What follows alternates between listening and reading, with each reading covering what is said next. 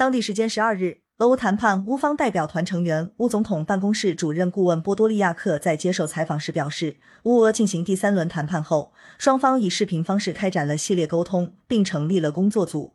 目前，双方已接近就签署相关协议达成妥协。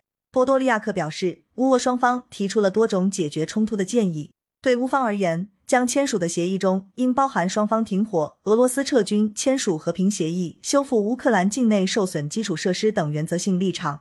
最重要的是，使乌克兰获得安全保障，以避免再次发生类似事件。波多利亚克指出，乌俄双方将致力于签署一份全面和综合的协议。目前，工作组正在研究相关方案，并在法律层面进行讨论，以形成文本。最终的协议文本将由两国总统签署。他说。在就关键立场达成一致前，双方不会透露谈判细节或作出解释。